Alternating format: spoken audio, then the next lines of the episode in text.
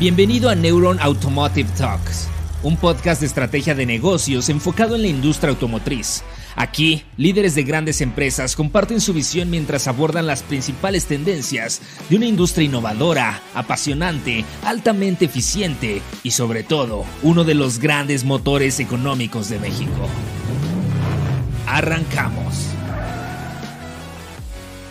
auditorio, bienvenidos a una conversación más de Neuron Automotive Talks. Hoy estamos pues definitivamente con uno de los grandes, un ejemplo nacional de una empresa eh, competitiva, una empresa que lleva la bandera mexicana a todo el mundo representando eh, los esfuerzos, el talento eh, de la industria mexicana. Estamos con Antonio Solares, quien es el responsable de manufactura de la división de vehículos eléctricos para Metalsa. ¿Cómo estás, Antonio? Buenos días.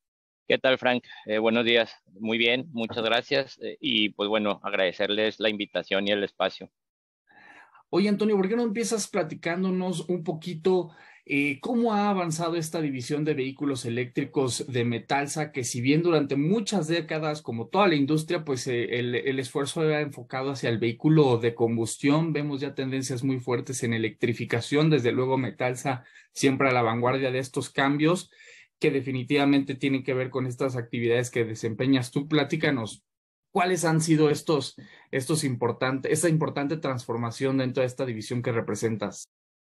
Sí, claro, muchas gracias. Eh, bueno, esto es una división eh, que nace de una necesidad o inquietud de diversificarnos, eh, entendiendo que el mercado está cambiando, sobre todo el, el, mercado de las pickups, porque bueno, eh, como bien sabrá el, público, nosotros tenemos dos principales unidades de negocios, que son eh, el tema de estructuras en camionetas pickups y el tema estructural también para eh, camiones, vehículos pesados. Entonces, bueno, vemos que la industria comienza a, a, evolucionar, a cambiar, a electrificarse y pues, pues muchas incógnitas desde nuestra perspectiva de saber cómo va a cambiar el tema eh, estructural en ambas eh, unidades de negocios, qué impactos pudiéramos tener, etcétera.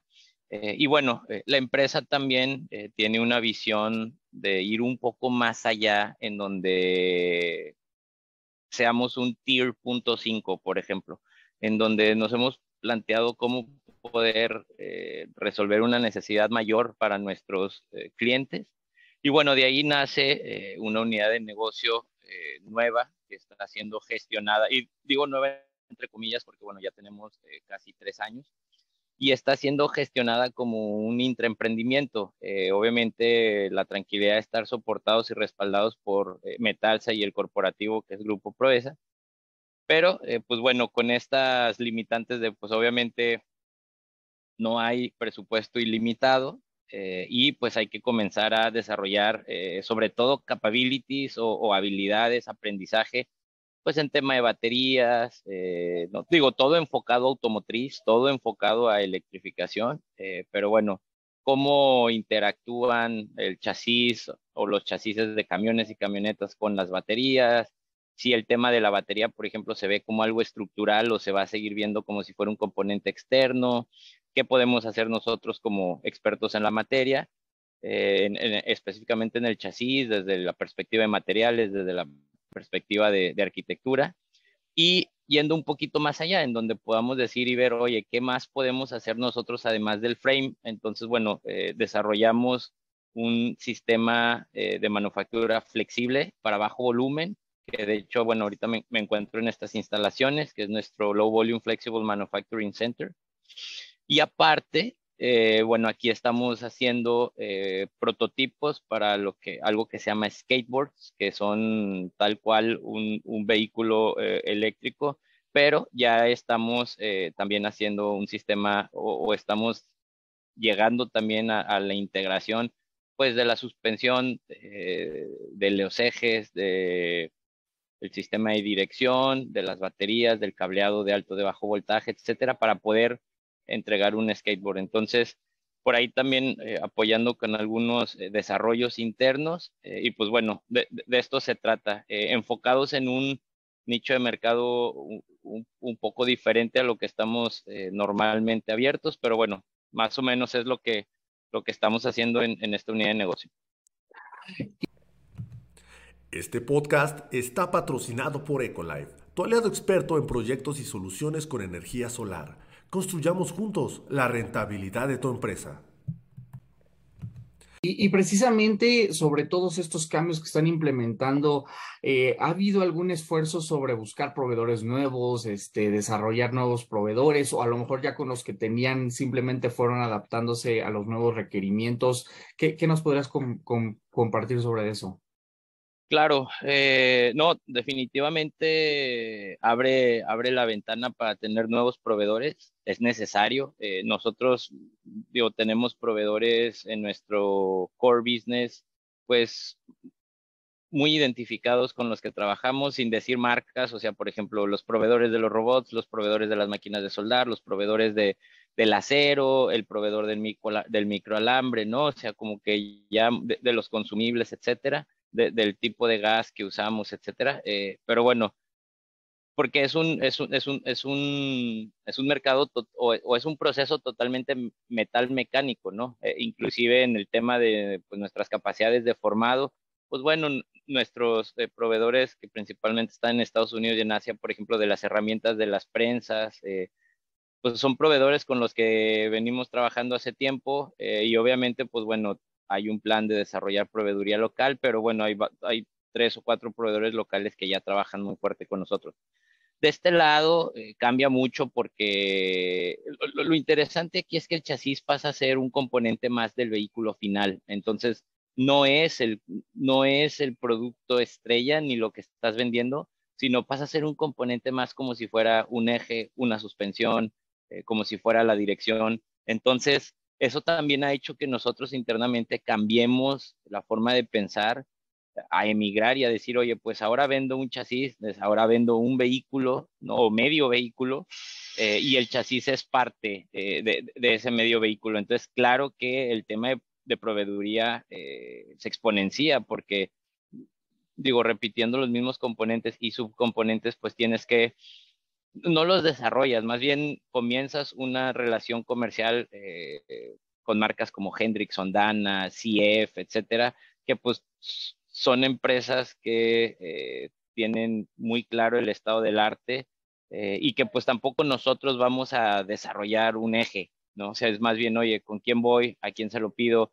Nuestros clientes que nos están solicitando hacer los skateboards, este, a lo mejor ya tienen un eje con el cual quieren trabajar o que sus vehículos tengan eh, este componente. Entonces, eh, al final, sí, o sea, se, exponencia porque, eh, de nuevo, pues ahora tenemos que gestionar la cadena de suministro desde una perspectiva de, de, muchos números de parte más. O sea, pasamos de tener pues, alrededor de 300, 250 números de parte en un chasis a 1500 números de parte en un, en, un skateboard alrededor, ¿no? más o menos. Entonces, pues sí, sí se abre, sí se abre esa puerta. Y es un punto muy interesante porque aquí se abre una oportunidad para el mercado mexicano muy grande, porque muchas de estas empresas eh, no tienen eh, pues estas fábricas en donde se manufacturen esos componentes aquí. Entonces, para nosotros hacerlos aquí en México, pues hay que traerlos de Estados Unidos y luego regresar el vehículo a Estados Unidos. Entonces es un, pues es un proceso de importación-exportación que suena hasta medio ilógico, ¿no? De, pues, ¿para qué te lo traes si lo vas a regresar? Entonces, sí, sí, eh, en el corto, mediano plazo es una de las eh, tareas que tenemos, cómo, cómo podemos eh, desarrollar una cadena de suministro lo más localizada posible, pues obviamente para, para minimizar los gastos logísticos. E, ese reto sin duda está bien interesante, se habla muchísimo en los diálogos, en los foros, definitivamente por dos efectos, ¿no? Uno, todo lo que tiene que ver con reglas de origen, otro que está empujando también el TEMEC, que es el nearshoring, precisamente estos proveedores eh, asiáticos, europeos, que, quieren todavía tener presencia importante, buscan precisamente ya sea aliarse con los locales o hacer una transferencia de operaciones. En ese sentido, para cumplir con estas reglas de origen y siguiendo con ese tema, Antonio, ¿cómo lo han vivido ustedes? Este, ¿Cómo han precisamente ustedes buscado este tipo de, de, de, cumplimientos con la regla de origen, con los proveedores y toda la cadena?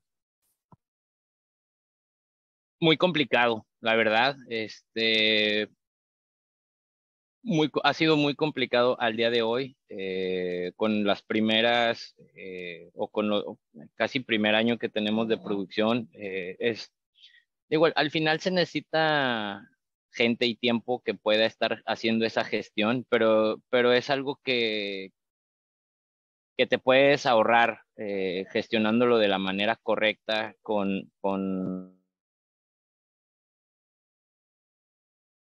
mecánica, etcétera. Hay una manera de hacerlo. Sin embargo, pues bueno, como metal se arranca, eh, arranca por una necesidad de un cliente, no estábamos preparados, entonces sí hemos tenido que gestionar, eh, así como tú lo mencionas, con, con el tema de, de origen de cada componente y subcomponente, y, y ha sido muy complicado porque de pronto el proveedor pues no te lo manda o de repente si en algún proyecto lo está gestionando los componentes o la compra del componente tu mismo cliente y él te lo manda, pues pedírselo a él y que él se lo pida al proveedor. Entonces ha sido muy complicado. Este, pero bueno, ya, ya hay contramedidas ahí para nosotros poder eh, evolucionar y, tener un, un, sistema mucho más práctico. Eh, y pues sí, justo el tema que mencionas de pues muchos de los eh, compradores, sobre todo en el mercado norteamericano, pues están buscando localizar, al menos en el continente, eh, su, su, cadena de suministro y su manufactura.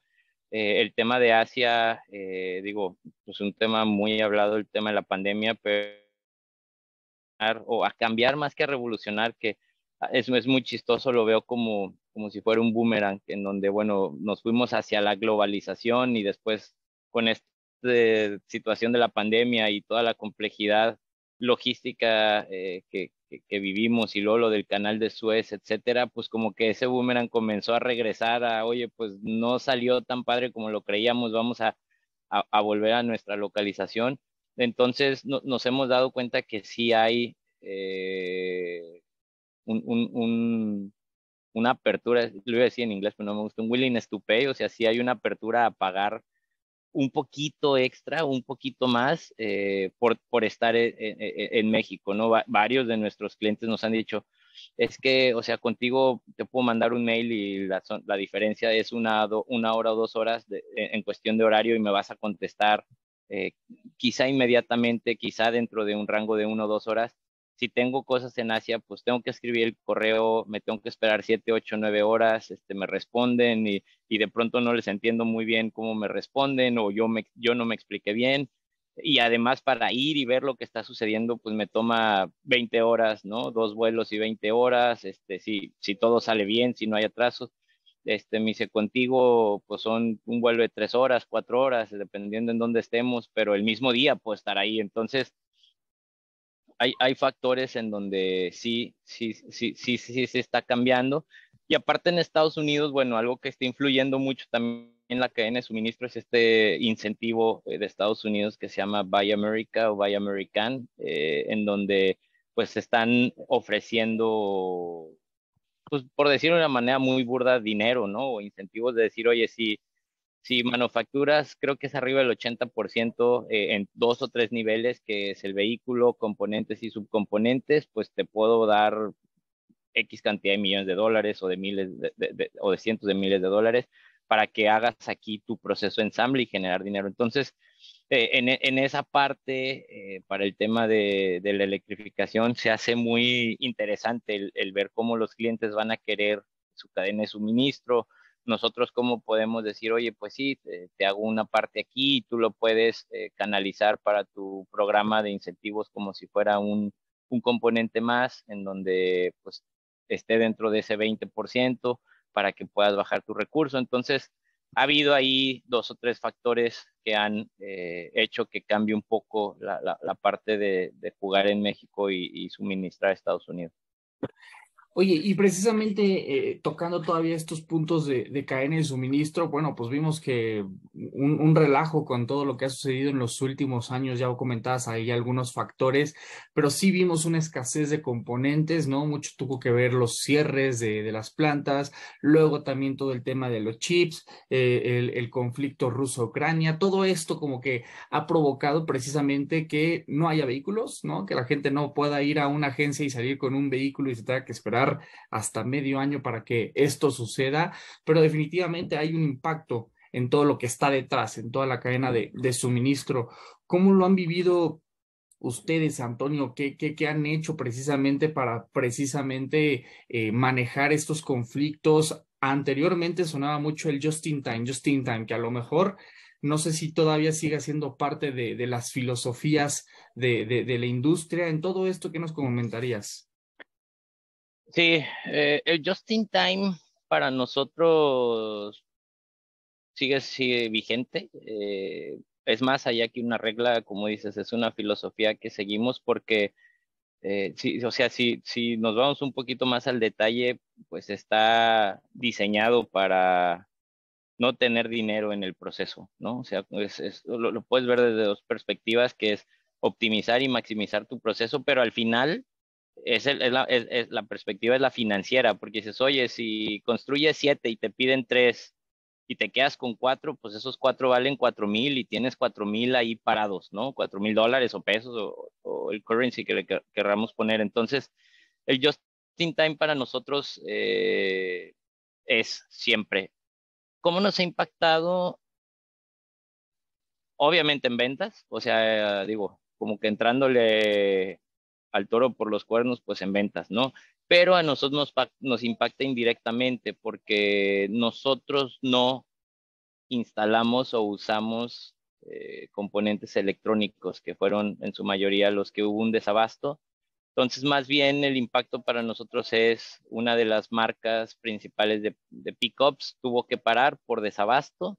Entonces, eso hace que nos diga, oye, alto, este, no, no me mandes más chasis porque no tengo para ensamblar, ¿no? Entonces, con lo que tengo ahorita aquí en mi almacén es suficiente y eh, pues a lo mejor la semana que entra tampoco, ¿verdad? Entonces, por favor, no, no, no produzcas más.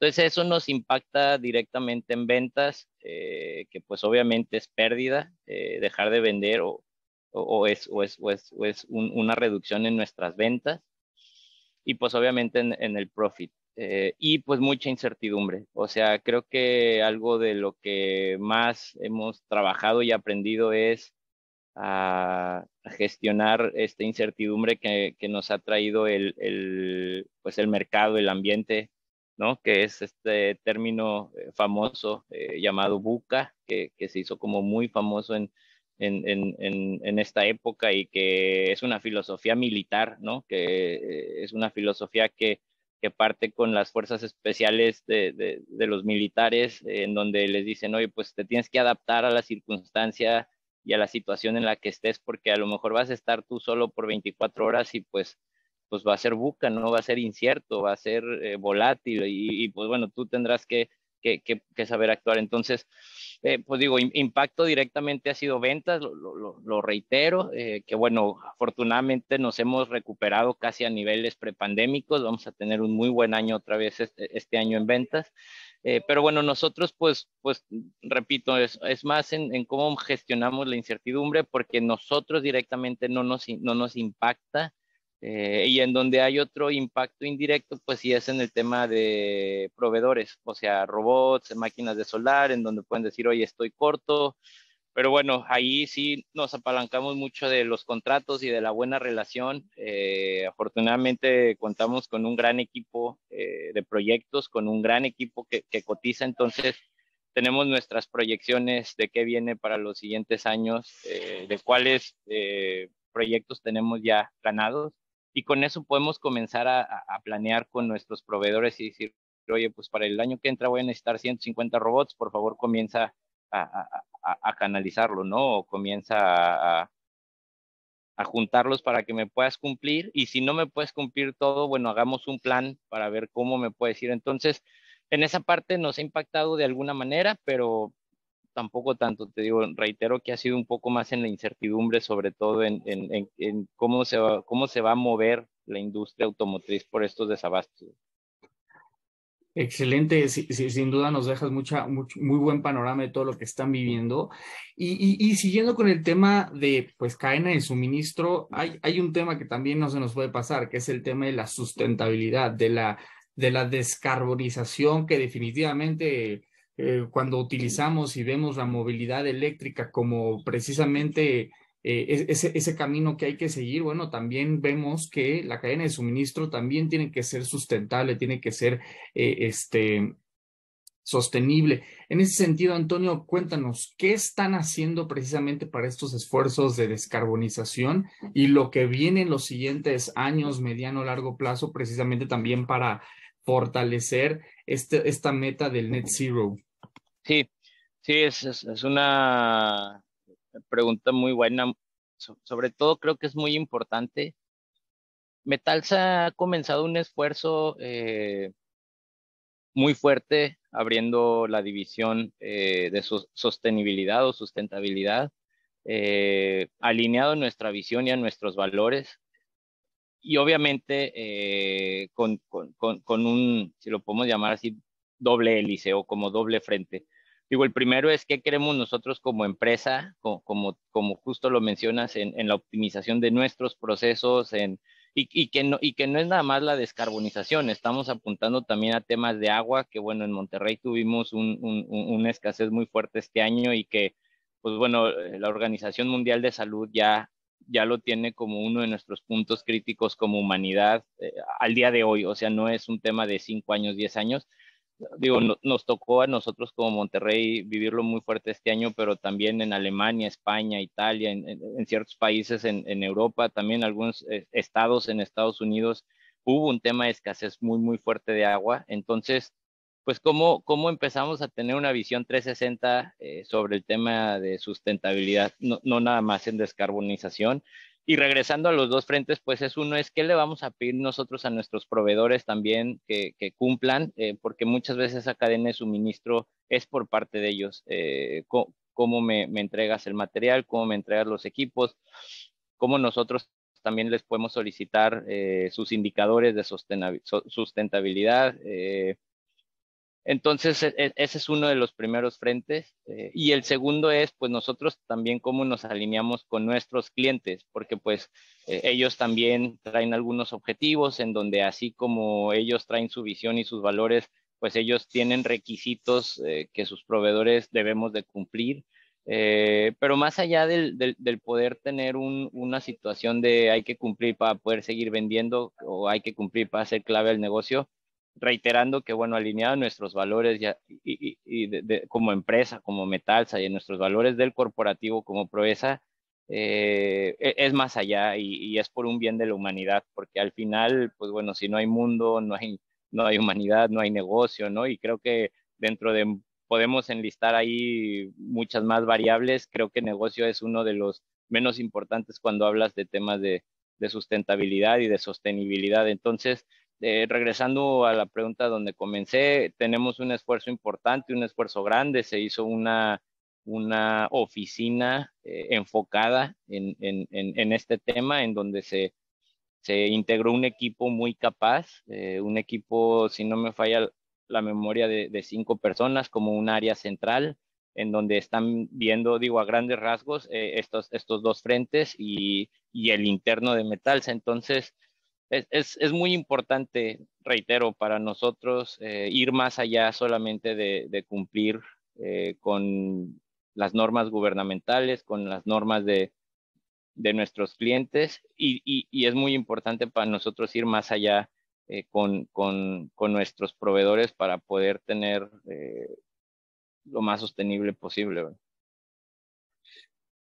Excelente, gran punto precisamente de poder también alinear a los proveedores a estas, estas este, estrategias, estas metas. Oye, ya un poquito para ir cerrando, si quisiera tocar el punto del smart manufacturing, de la tecnología del 4.0. Vemos que ya las plantas industriales se han actualizado, ya vemos más robots colaborativos, ya vemos más tecnología en las plantas. Ahí cuéntanos qué están haciendo, qué iniciativas, dónde están invirtiendo precisamente en toda esta inteligencia dentro de las plantas de manufactura.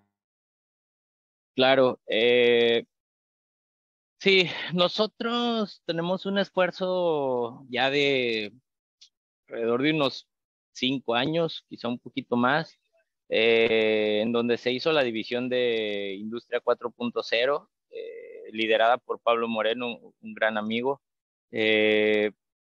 En donde tenemos una estrategia eh, enfocado a nuestros eh, indicadores de eficiencia.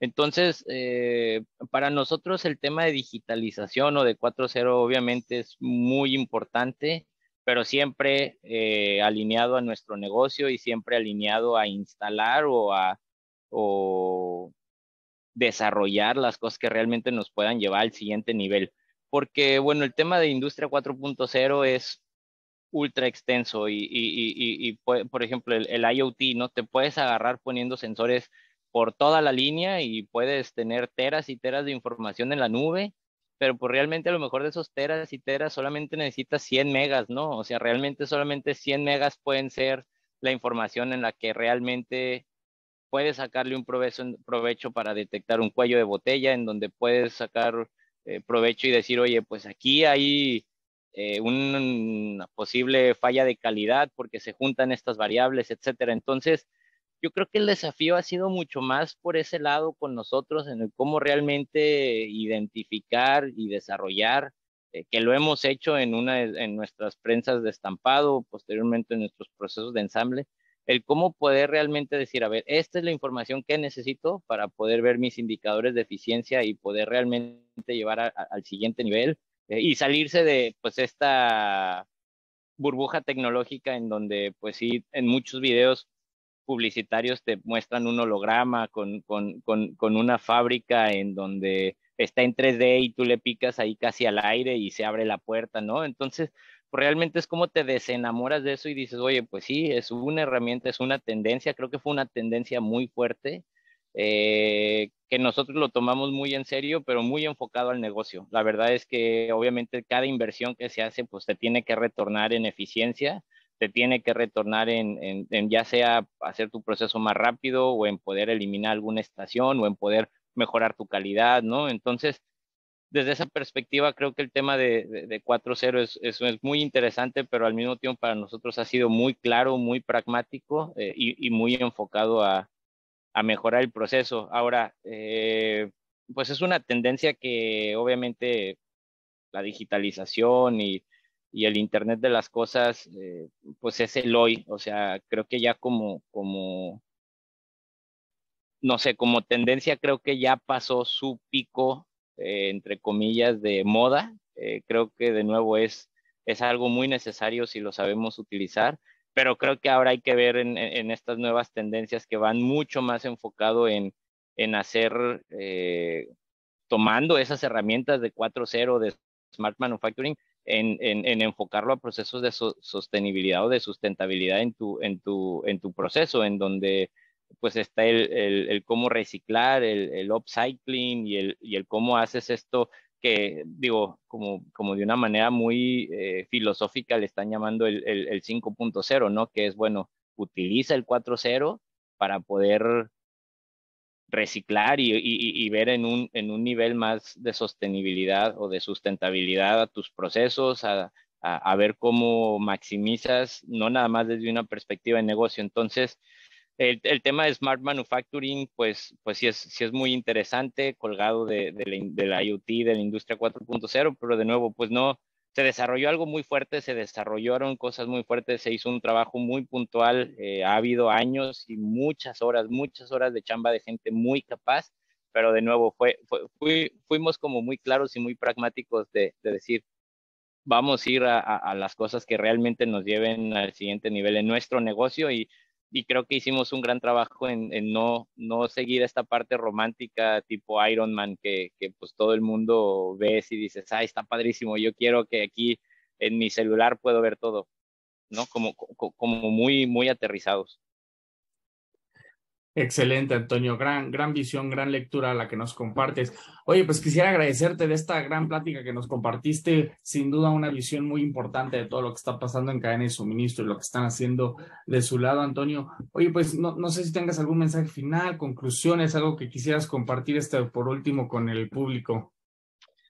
No, pues eh, digo, primero que nada, de nueva cuenta, agradecerles el tiempo. Eh, para mí es un honor siempre eh, poder compartir un poco de la experiencia, un poco de lo que hacemos día a día, eh, buscando generar un impacto positivo. Eh, para mí es un gran honor que, bueno, la gente pueda destinarte algunos minutos eh, de su vida, porque el tiempo es el único recurso no renovable en nuestras vidas y, y, que te puedan dedicar de ese recurso no renovable a escuchar a, una persona que, bueno, está aquí día a día echándole ganas, pues es, es, un gran honor. Entonces, este, pues nada, digo, creo que soy un, soy un fiel creyente de mi país y es una de mis grandes motivaciones para venir a chambear todos los días y bueno, seamos ese factor de cambio positivo eh, en nuestro entorno, en nuestra sociedad, en nuestro país, para nuestro país. Eh, y pues nada, echarle ganas y seguir adelante y pues digo, que, quedo a la orden. Gracias por acompañarnos a un episodio más de Neuron Business Talks. Sigue la conversación en vivo en nuestros foros de negocios del sector automotriz, minero, energético, tecnología y petróleo. También te invitamos a seguirnos en nuestra página neuronbusinessgroup.com, nuestras redes sociales y suscríbete a nuestro newsletter, donde recibirás información de primera mano sobre nuestras entrevistas y eventos exclusivos de la comunidad de Neuron Business Media.